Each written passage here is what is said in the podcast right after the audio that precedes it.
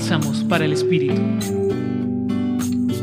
Hoy la lectura del Evangelio según San Mateo capítulo 12 versículos 38 al 42 nos relata el episodio en que letrados y fariseos, es decir, los más conocedores de la ley, le piden a Jesús una señal. Trata de imaginarte la escena. Un grupo de personas alrededor de Jesús pidiendo una señal que los deslumbre. Pero, ¿qué querían lograr o demostrar con esto? Querían simplemente verificar si Jesús era enviado por Dios, pero solo de acuerdo a sus propios criterios, pues en ellos no está la intención de escucharlo y mucho menos de cambiar sus actitudes. Pero como era de esperarse, Jesús le responde de una manera diferente.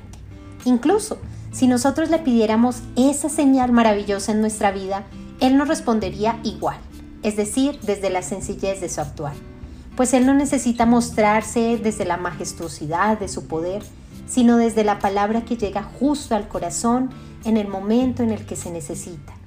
Desde el milagro de devolvernos la vista para reconocer el camino a seguir, o desde la curación de nuestras manos o nuestros pies para poder percibirlo en el contacto con nuestros hermanos.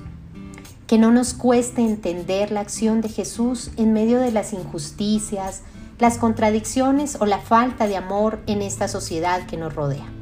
Él sigue haciéndose presente y probablemente está esperando a que nosotros lo podamos reconocer en eso sencillo de la vida, para que así Él pueda seguir manifestándose en toda la historia humana.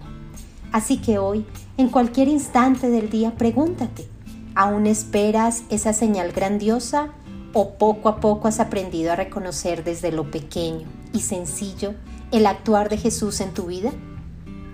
Los acompañó en la reflexión de hoy Julián Andrea Martínez Blanco desde el Centro Pastoral San Francisco Javier de la Pontificia Universidad Javeriana.